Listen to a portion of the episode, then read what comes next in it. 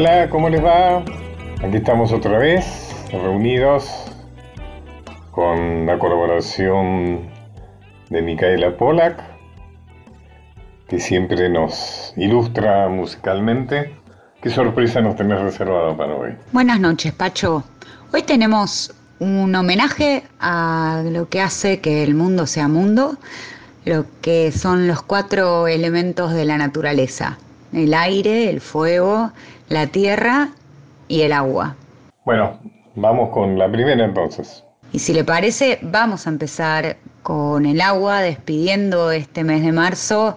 Vamos a escuchar la dulzura de Elis Regina y Tom Jobim haciendo Aguas de Marzo, justamente, en una versión que tiene un video en YouTube que recomiendo, es simplísimo. Son ellos dos grabando el tema y se miran con una complicidad y un disfrute en lo que están haciendo que es realmente algo que alegra el día.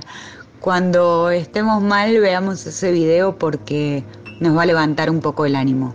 Aguas de marzo entonces.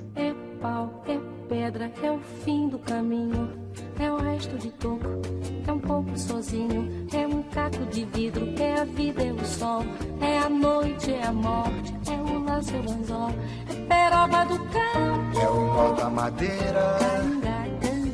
É o Matita Pereira, é madeira de vento. É um mistério profundo, é o queira ou não queira. É o vento ventando, é o fim da ladeira. É a viga, é o vão, festa da comida. É as chuvas é conversa ribeira das águas de março. É o fim da canseira. É o pé, é o chão. É a mastradeira. Passarinho na mão. Pedra de atiradeira. É uma ave no céu. É uma ave no chão. É um regato, é uma fonte. É um pedaço de pão. É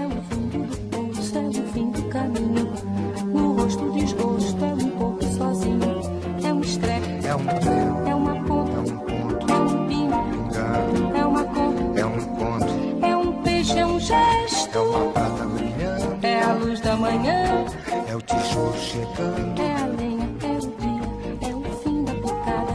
É a garrafa de cana. Estilhaço na estrada. É o projeto da casa, é o corpo na cama, é o carro enguiçado, é a lama, é a lama.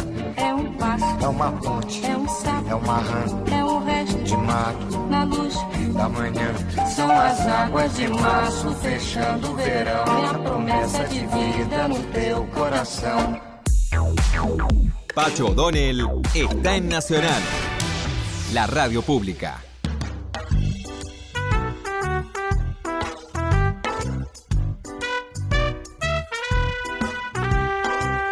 La vez pasada empezamos a hablar de Celia Guevara, Celia de la Serna de Guevara, la madre del Che, y nos pareció importante continuar hoy, una figura muy interesante. El Che solamente puede entenderse si se sabe quién fue la madre y cómo fue esa madre. Como dijimos, era la interlocutora principal, casi única, de sus cartas. Si uno sigue la epistolaridad entre madre e hija, puede ir descifrando todas las alternativas por las que pasó Ernestito Guevara hasta llegar a ser el Che. Vamos a reproducir acá algunos fragmentos de las cartas. 10 de mayo de 1954. Vieja, trabajar de médico en Guatemala sería la más horrible traición a los dos yo que se me pelean adentro, el viajero y el socialudo. 20 de junio de 1954, también desde Guatemala. Antes de la caída del presidente Jacobo Arbenz por la invasión de maní norteamericanos. Querida vieja, si las cosas llegan al extremo de tener que pelear contra aviones y tropas modernas, que mande la frutera de la United Fruit o los Estados Unidos se peleará. Como dijimos, el Che en Guatemala es cuando se construye, cuando se define, cuando se coagula, diríamos. Ahí eh, es testigo y partícipe de la invasión mm, para desalojar al presidente democrático, que era Jacobo Arbenz, por el presidente títere Castillo Arbenz. Y ahí Che se convence de que solamente la violencia puede combatir al capitalismo. El 4 de julio de 1954 le escribe, vieja, luego de la caída de Arbenz, la tradición sigue siendo patrimonio del ejército. Y una vez más se prueba el aforismo que indica la liquidación del ejército como el verdadero principio de la democracia. Si el aforismo no existe, lo creo yo. La verdad cruda es que Arbenz no supo estar a la altura de las circunstancias. El chico esto quería decir que Arbenz debería haber hecho uso de la violencia para oponerse al golpe de Estado. Ya estando en México la clandestinidad le escribe a Celia, Vieja, la mi vieja, creo que los comunistas son dignos de respeto y que tarde o temprano entraré en el partido. Lo que me impide hacerlo más que todo por ahora es que tengo unas ganas bárbaras de viajar por Europa y no podría hacer eso sometido a una disciplina rígida. Claro, será ahí en México donde él se encuentra primero con Raúl y después con Fidel, y ahí es donde ya cambia sus ansias de aventurero que no lo abandonaron durante mucho tiempo por el compromiso político. El 24 de septiembre de 1955. Querida vieja, te confieso con toda sinceridad que la caída de Perón me amargó profundamente, no por él, sino por lo que significa para toda América, pues mal que te pese, mal que te pese porque Celia era muy antiperonista en aquellos tiempos, y a pesar de la claudicación forzosa de los últimos tiempos, Argentina era el paladín de todos los que pensamos que el enemigo está en el norte es decir, en Estados Unidos. Otra desde México del 15 de julio de 1956. Vieja, no soy Cristo y filántropo, vieja, soy todo lo contrario de un Cristo. Y la filantropía me parece cosa de pelotudos. Por las cosas que creo lucho con todas las armas a mi alcance y trato de dejar tendido al otro en vez de dejarme clavar en una cruz o en cualquier otro lugar. Ahí está la elección de la violencia por parte de alguien que no era constitutivamente violento, pero se ha convencido de que el capitalismo es violento y que la única posibilidad de oponerse es la violencia. Otra carta para Celia desde octubre de 1956, cuando está a punto de partir en el Granma, o sea, con Fidel Castro para la invasión a Cuba. Querida mamá, los signos son buenos y auguran victoria. Pero si se equivocan, que al final hasta los dioses se equivocan, creo que podré decir como un poeta que no conoces, solo llevaré bajo tierra la pesadumbre de un canto inconcluso. Para evitar patetismos premorte, esta carta, sigue Che, saldrá cuando las papas quemen de verdad, y entonces sabrás que tu hijo, en un soleado país americano, se puteará a sí mismo por no haber estudiado algo de cirugía para ayudar a un herido y puteará al gobierno mexicano que no lo dejó perfeccionar su ya respetable puntería para voltear muñecos con más soltura. Y la lucha será de espalda a la pared como los signos hasta vencer o morir. Es interesante porque en esta carta está claro la disyuntiva.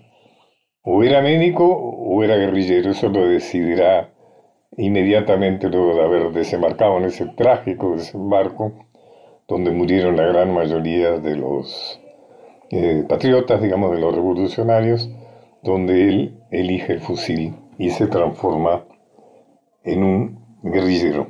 Eh, Celia mm, le será muy leal, inclusive adquirirá un compromiso político, ella militará en partidos de izquierda, no en comunistas, sino en partidos un poco siguiendo la idea del Che, o sea que no era muy afecto, digamos, a las ideas de Moscú, sino más bien a los comunismos alternativos, al comunismo chinos y otros eh, comunismos, diríamos, críticos. Em, eh, el Che, como dijimos, tiene una gran devoción y un gran amor por su madre y em, por ejemplo, cuando finalmente ella va a prisión, o sea, la mete presa, el gobierno argentino la encarcela y ella le escribe el 9 de junio de 1963, le cuenta algunas anécdotas de su vida en el establecimiento penitenciario. Este nuevo reino con mayúsculas lo comparto con otras 15 personas, casi todas comunistas. No sé o sí sé por qué el gobierno ha querido meterme en esta bolsa tal vez con la intención de calmar, o sea, hacer que piensa que el Che está ansioso por el hecho de que está presa, le dice, por lo demás, aunque siguen siempre aplicando métodos humillantes de trato personal, no puedo decir que haya sido objeto de ningún tratamiento terrible, ni siquiera me ha levantado la voz.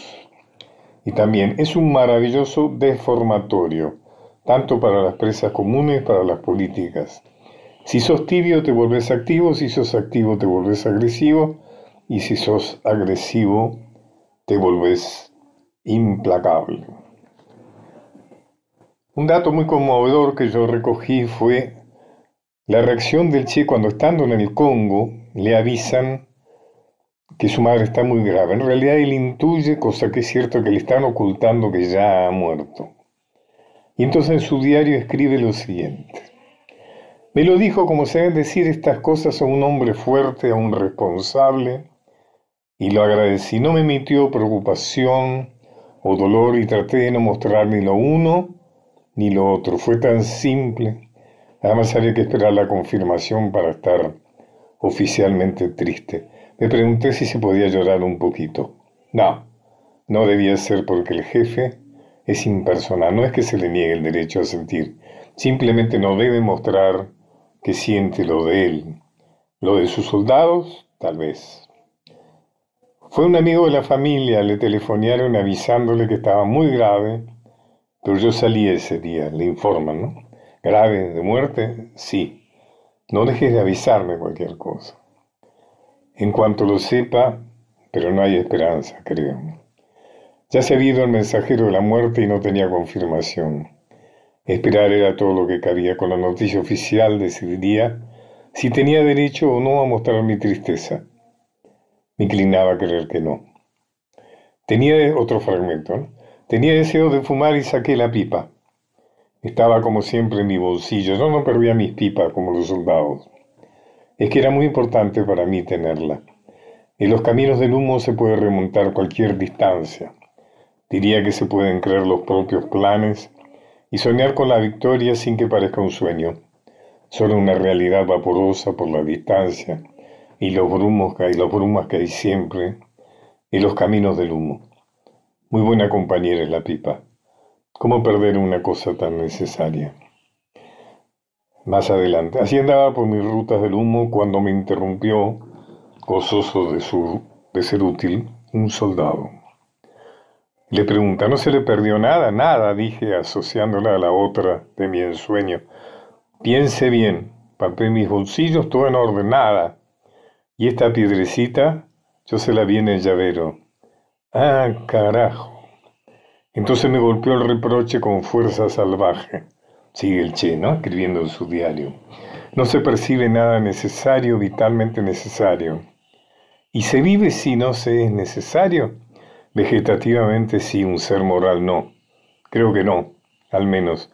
Hasta sentí el chapuzón en el recuerdo y me vi palpando los bolsillos con rigurosa meticulosidad mientras el arroyo pardo de tierra montañera me ocultaba su secreto. La pipa, primero la pipa ya estaba, los papeles o el pañuelo hubieran flotado, el vaporizador presente, las plumas aquí, las libretas en su forro de nylon, sí, la fosforera presente, también todo en orden. Se disolvió el chapuzón. Solo dos recuerdos pequeños llevé a la lucha, el pañuelo de gasa de mi mujer y el llavero con la piedra de mi madre.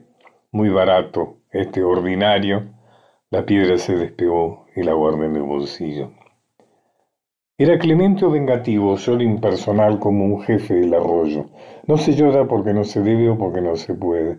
No hay derecho a olvidar aún en la guerra. Es necesario disfrazar de macho al hielo. Fíjense las reflexiones del Che cuando le cuentan que la madre ha muerto. ¿Qué sé yo? De veras no sé, solo sé que tengo una necesidad física de que aparezca mi madre y yo recline mi cabeza en su regazo magro y ella me diga mi viejo, con una ternura seca y plena, y sentir en el pelo su mano desmañada, acariciando más saltos, como un muñeco de cuerda, como si la ternura le saliera por los ojos y la voz, porque los conductores rotos no le hacen llegar a las extremidades y las manos se estremecen y palpan más que acarician. Pero la ternura resbala por fuera y la rodea y uno se siente tan bien, tan pequeñito y tan fuerte. No es necesario pedirle perdón, ella lo comprende todo. Uno lo sabe cuando escucha ese mi viejo. Te confieso que me he conmovido leyendo esto que escribe Che, sin duda un excelente escritor, ¿no? Bueno, a ver, consolanos, Mica, con una buena canción de esas que vos sabes elegir. Vamos a cerrar este bloque con algo que nos apacigüe un poco y traemos a Atahualpa en un solo de guitarra, Atahualpa Yupanqui y su aire de Vidalita Riojana.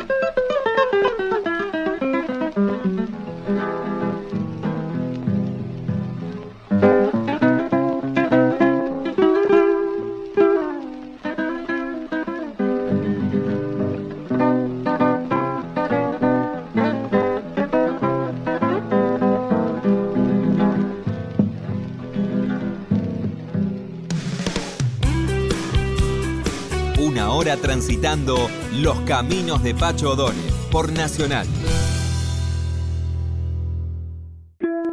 Continuamos con Los caminos de Pacho O'Donnell.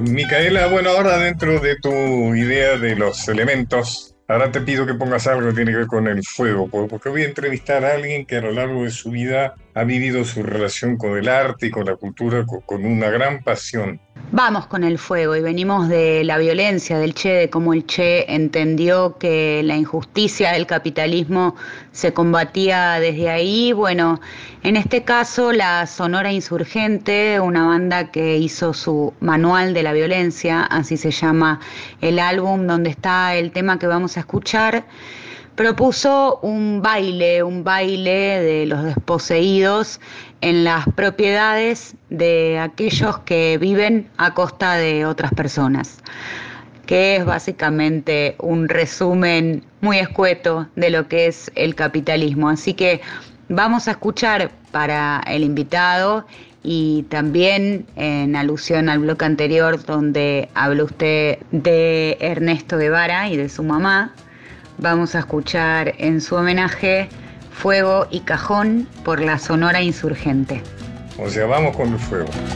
No lo despierta, no le hace mal, no lo deprime,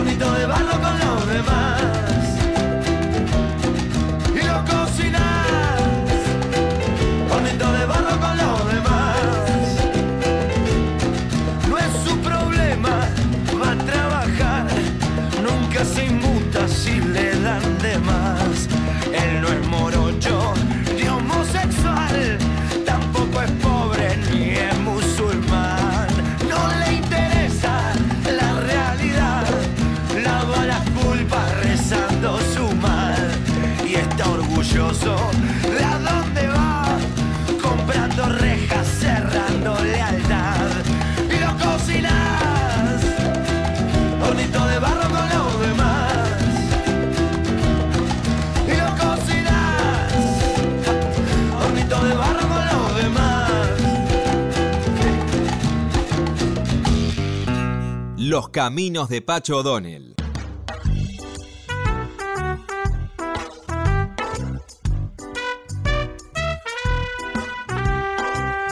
Bueno, voy a entrevistar a alguien que yo quiero y admiro mucho, que es Javier Torre. Eh, una persona eh, de una enorme riqueza de vida, de creación, que acaba de sacar una novela que se llama La Gloria. ¿Cómo estás, Javier? ¿Cómo te va, Pacho? Un gusto inmenso escucharte y decirte además que vos también sos algo muy, muy importante para mí. Sos el 83, aquel año quizá uno de los mejores años de nuestra vida y de, de la vida de nuestro país, ¿Cómo no?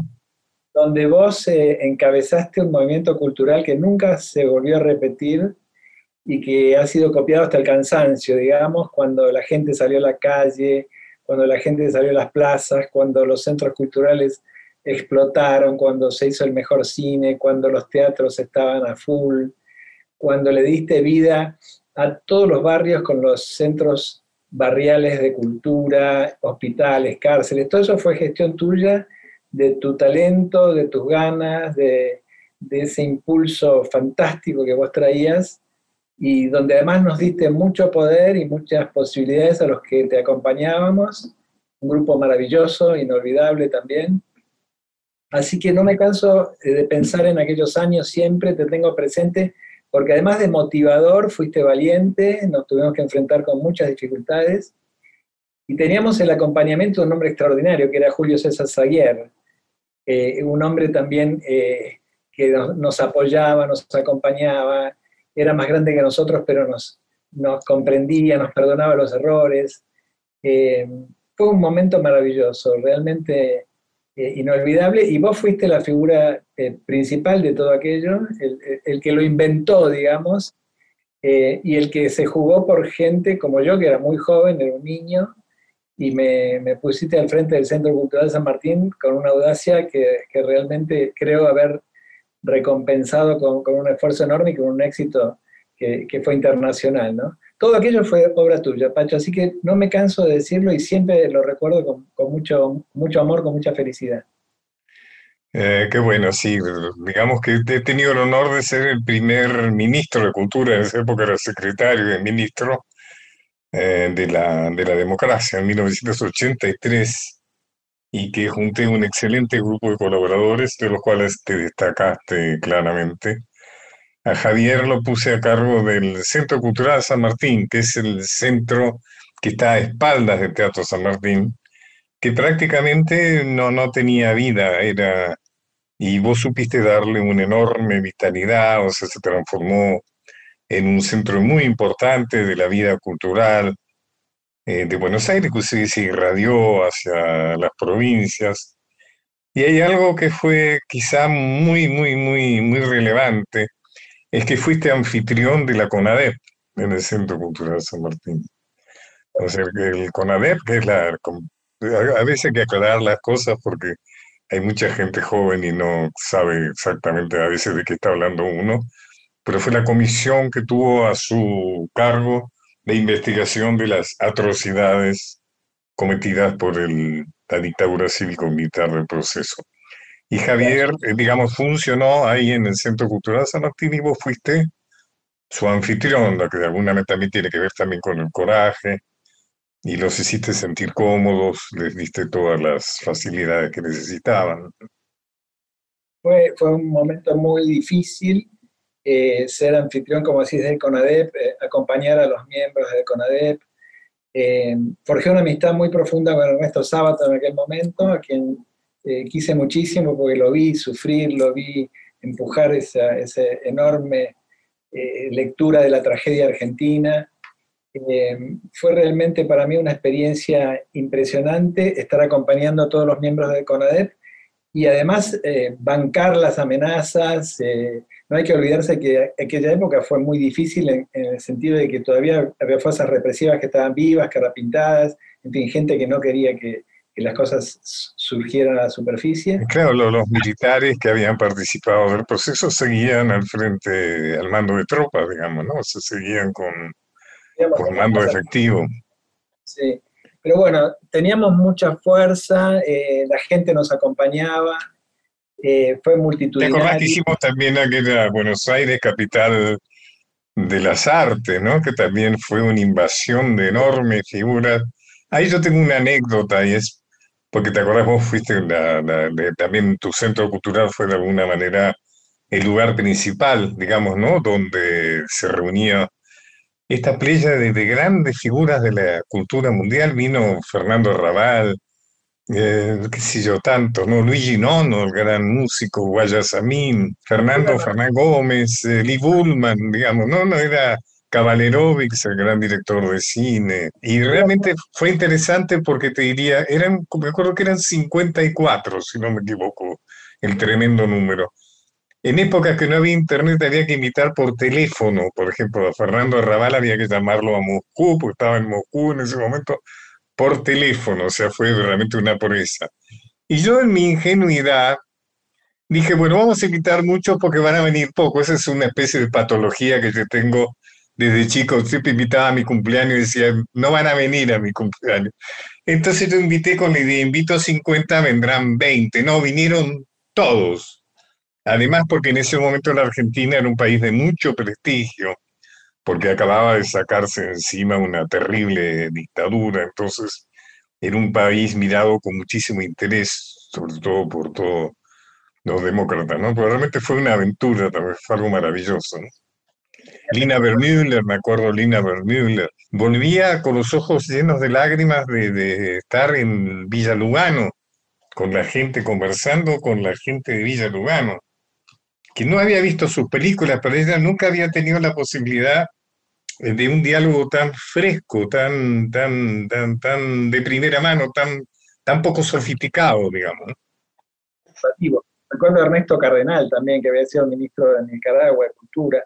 Ertushenko, el más grande poeta de Rusia, que en Rusia congregaba millones de personas en las plazas para leer sus poemas y se quedó dormido en mi oficina porque había tomado tanta vodka que, que no había, para que su. Sí, bueno, vamos a hablar de vos, Javier, vamos a hablar de tu, por supuesto vamos a hablar de La Gloria, que es el libro que acabas de publicar, pero vamos a hablar también, de, primeramente vamos a hablar de vos, o sea, vos has transitado la literatura, también el teatro, el cine.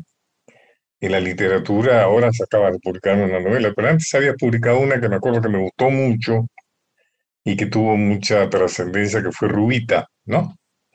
Eh, otra novela tuya fue Quemar las naves y otra fue Las noches de Maco. Pero en cine es donde quizás vos te, enfocaste más, ¿no? Eh, yo ahí te quiero decir algo, a mí, bueno, tu primera película fue Fiebre Amarilla, que fue casi como un homenaje a tu padre, digamos que tu padre fue Leopoldo Torrenizo porque es una película que él iba a filmar y que no pudo filmar. Creo que por censura o por, en fin, y la filmaste vos. Pero la que siguió fue Las Tumbas, que fue una película que a mí me gustó mucho.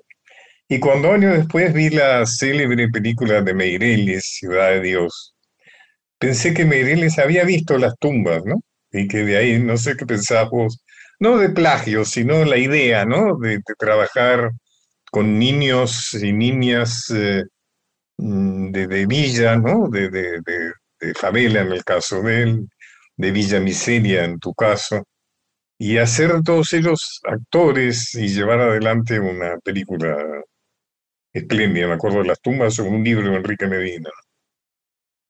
Las tumbas fue una película que se adelantó eh, en su temática y en su forma de realización a su época de alguna manera, ¿no? Y también generó muchas reacciones. Fue una película que se discutió en el, Congreso de Diputados, por ejemplo. Está eh, en una página eh, inolvidable en Clarín, a título Catástrofe. Una película realmente fantástica, donde además trabajé con Norma Leandro y con Federico Lupi, dos actores maravillosos, eh, de los que aprendí tantas cosas y que los tengo también siempre presentes. ¿no? Fue una película que dio la vuelta al mundo, que fue elegida para representar a Argentina en Hollywood, en, frente a los premios Oscar. Ganó premios en San Sebastián, en Huelva, en Cartagena, ganó premios en todas partes y a mí me dio como una trascendencia internacional que, en su momento, eh, la verdad que lo disfruté mucho, lo, lo gocé mucho.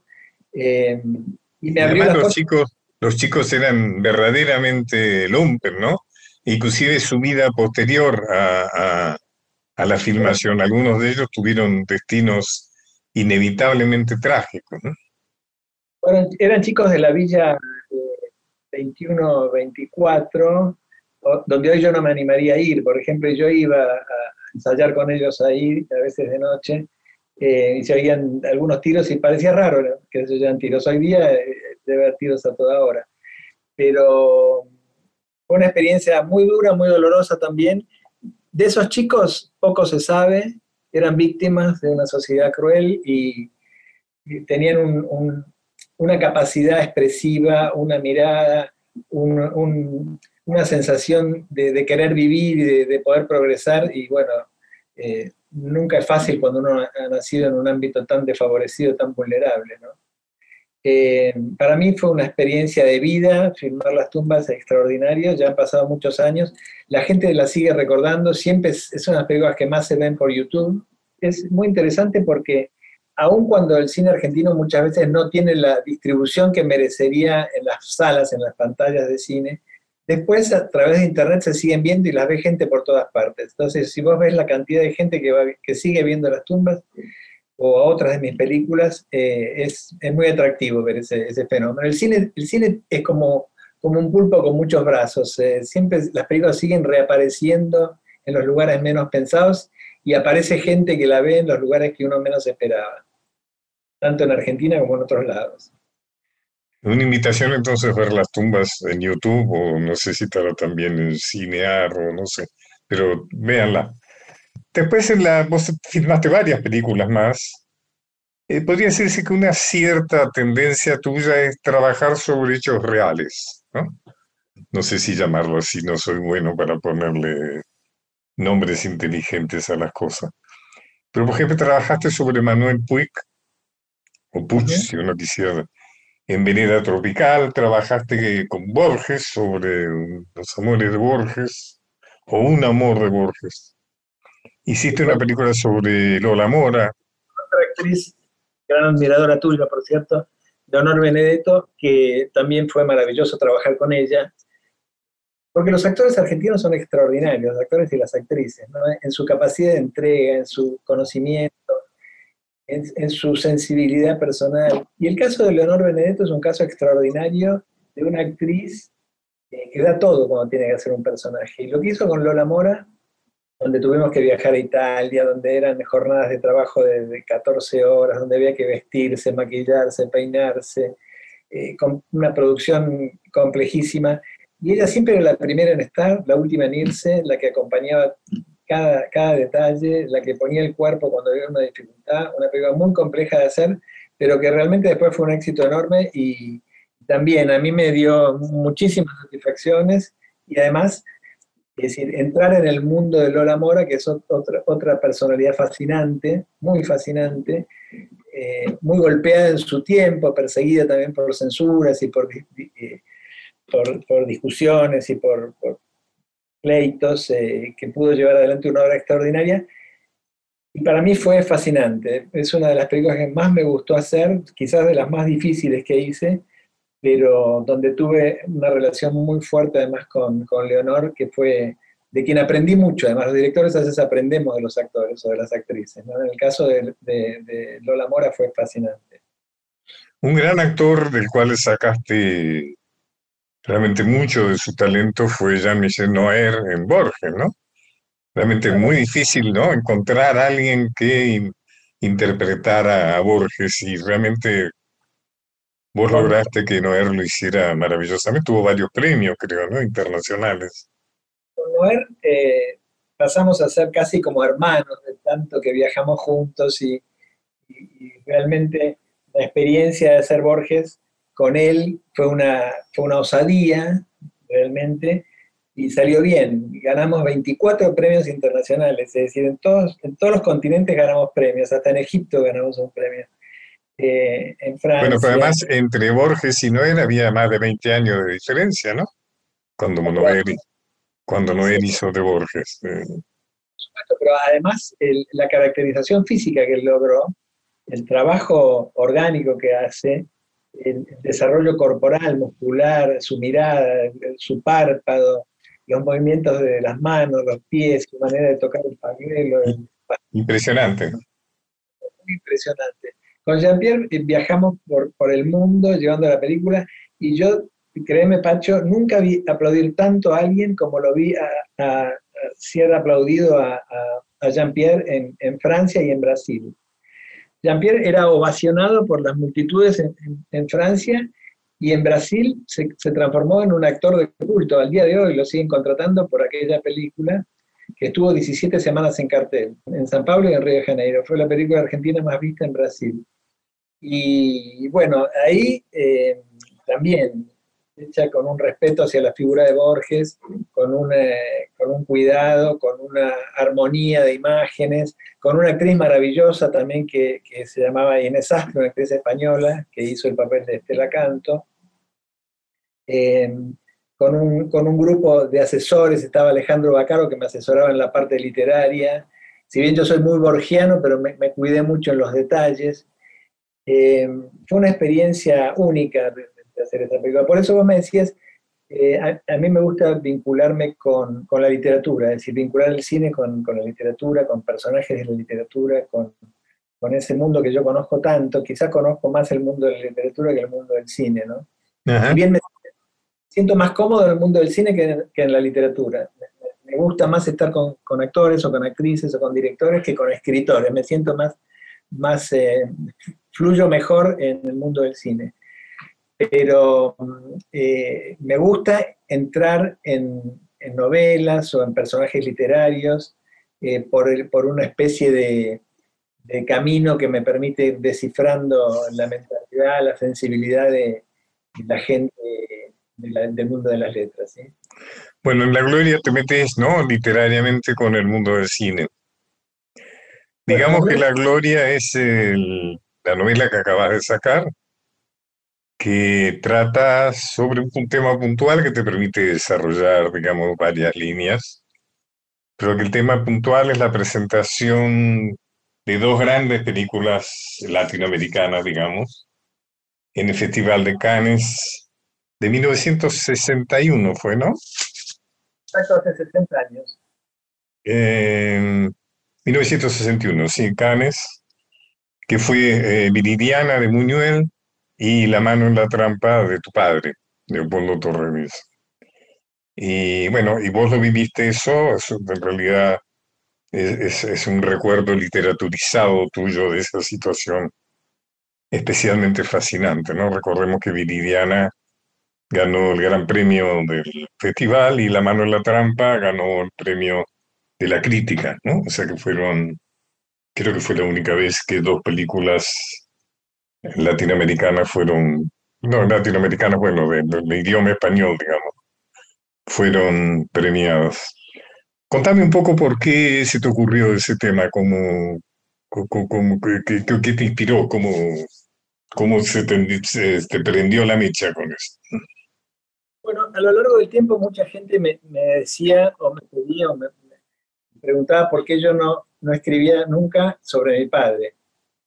Y a su vez, eh, siempre me llamó mucho la atención, en el año 61, dos películas de, habla en español ganaran los premios máximos del Festival de Cannes, que es el festival más importante del mundo, y nunca volviera a repetirse eso.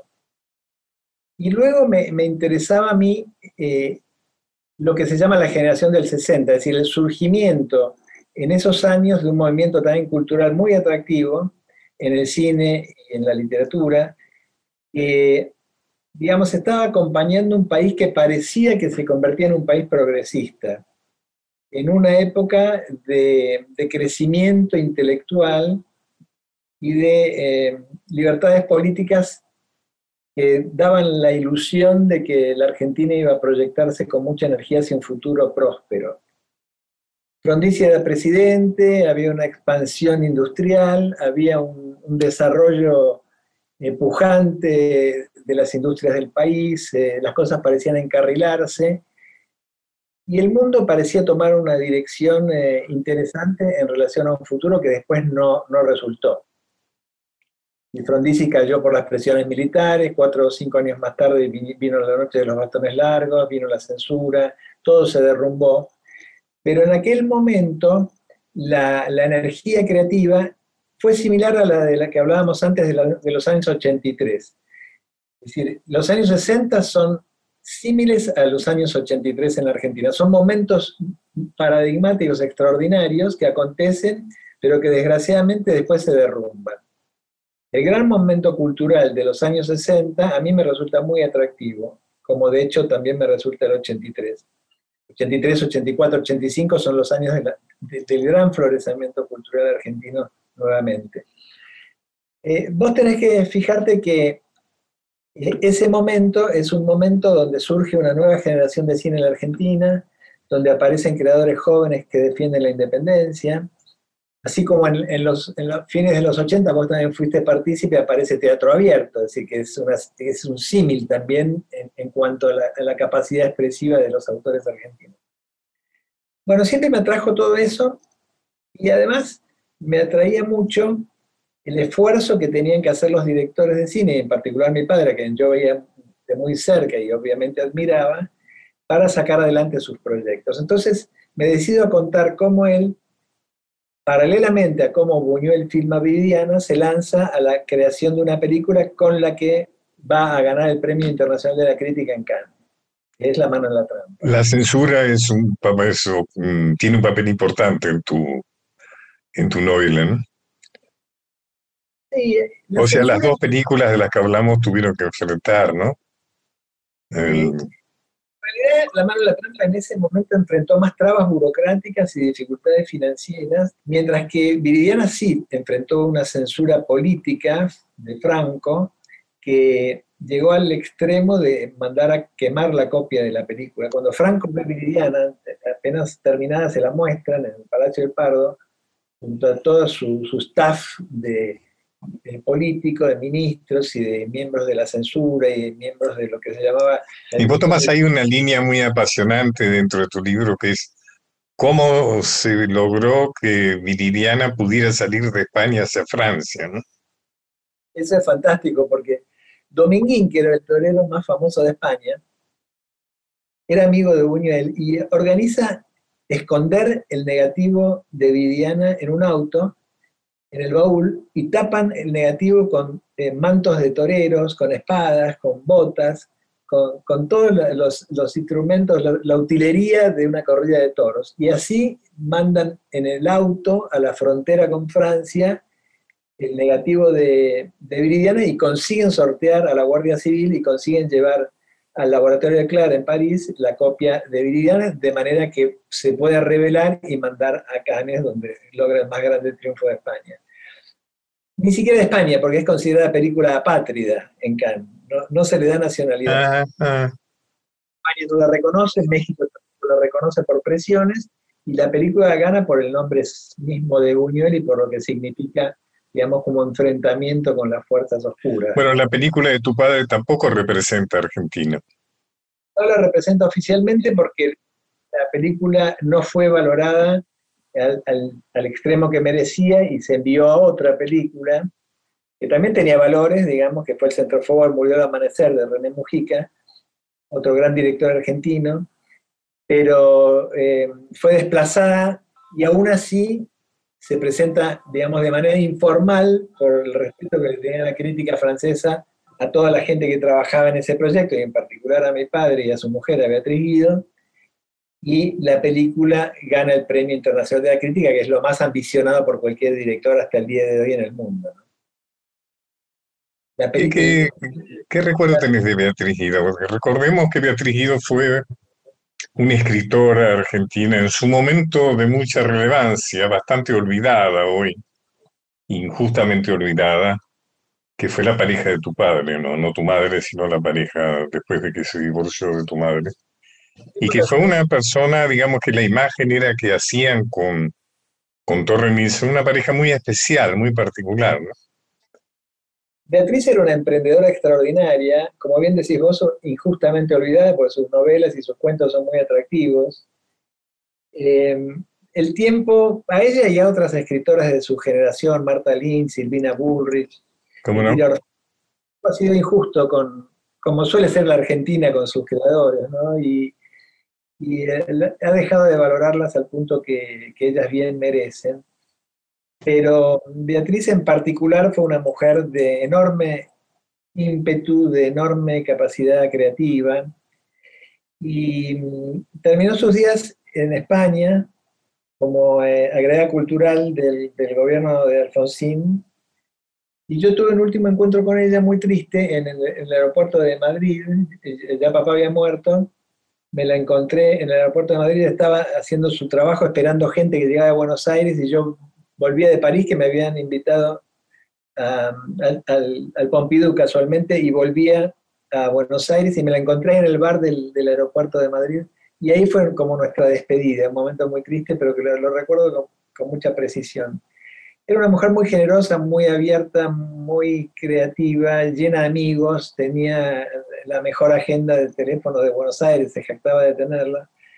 Y tenía, digamos, un, tenía seguidores por todas partes. Era, era una persona muy simpática, muy, muy temperamental, muy, muy de hacer fiestas y cócteles y, reuniones multitudinarias. Eran tiempos en que lo literario ocupaba otro lugar, ¿no? En la sociedad. Por ejemplo, si Beatriz Guido se peleaba con Silvina Burrich, era tapa de revista si discutían por algún tema, ¿no? Todo eso ha quedado tan atrás, ¿no? Los escritores en general, más que los directores de cine, eran motivadores de polémica social, cosa que hoy no son.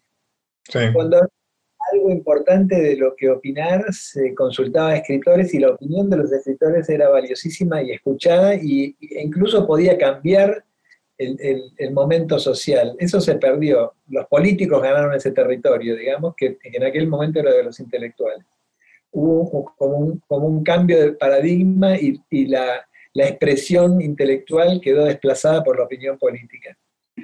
Pero eh, yo recuerdo, por ejemplo, en aquella época, figuras, bueno, Sartre en Francia, para, para decirlo, que era una figura central de la, vida francesa, o André Malraux, eh, escritor que termina siendo ministro de Cultura de Francia. ¿Cómo no? ¿Cómo no?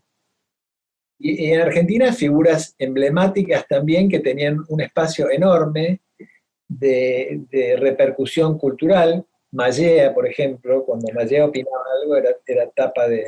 Mujica Lainez, Mujica Lainez social, el sábado como figura emblemática. ¿Cómo no? Sí, sí, Estaba, siempre, siempre recuerdo el cariño con que hablaba siempre sábado de vos. Eh, Marechal también, figura olvidable de nuestra literatura. Eran personas que tenían, tenían mucho poder de palabra. Incluso los poetas también eran figuras públicas, cosa que hoy día no son. ¿no? Edgar Baile, Ortiz, eh, eh, Franco, no, no, el, no, el, no, el, español, el, Franco argentino, el poeta, eran figuras que tenían una relevancia social y que podían estar presentes en la tapa de un diario, de una revista, eh, y convocaban a, multitudes, es decir, en conferencias, en, charlas, en cursos. realmente era, era otra sociedad la sociedad argentina. Era una sociedad que se valorizaba más la inteligencia. Ha sido un enorme gusto eh, estar contigo. Vamos a recomendar tu novela La Gloria, está en las librerías La Gloria Javier Torre. Javier, bueno, que sigas produciendo, te veo muy bien. Y, y bueno, que nos, que nos veamos, que nos encontremos. Así, así, así seguimos haciendo cosas, cosas buenas. En 33 nos veíamos casi todos los días. Eh, recibíamos juntos al presidente Alfonsín muchísimas veces, me acuerdo. Era un honor enorme. Y, y después eh, eh, nos, nos hemos dejado de ver con la, con la asiduidad con que nos veíamos. Era un placer enorme verte siempre, Pacho, con tu sabiduría y tu simpatía. Y con Marina, tu mujer maravillosa, que siempre te acompañó. Sí, así es, así es. Bueno, Javier, un abrazo fuerte, muchas gracias. Pacho O'Donnell está en Nacional, la radio pública.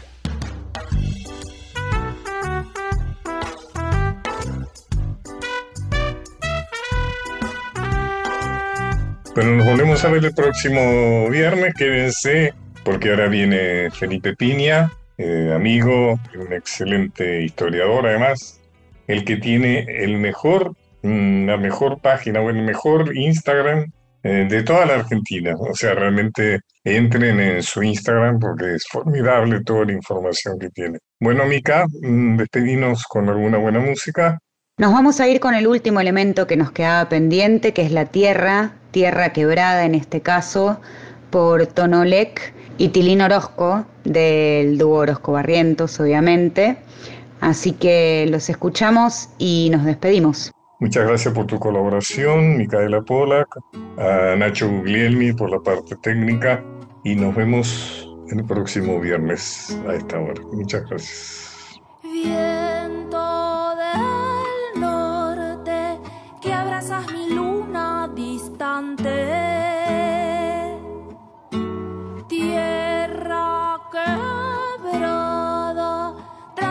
de los pies cansados.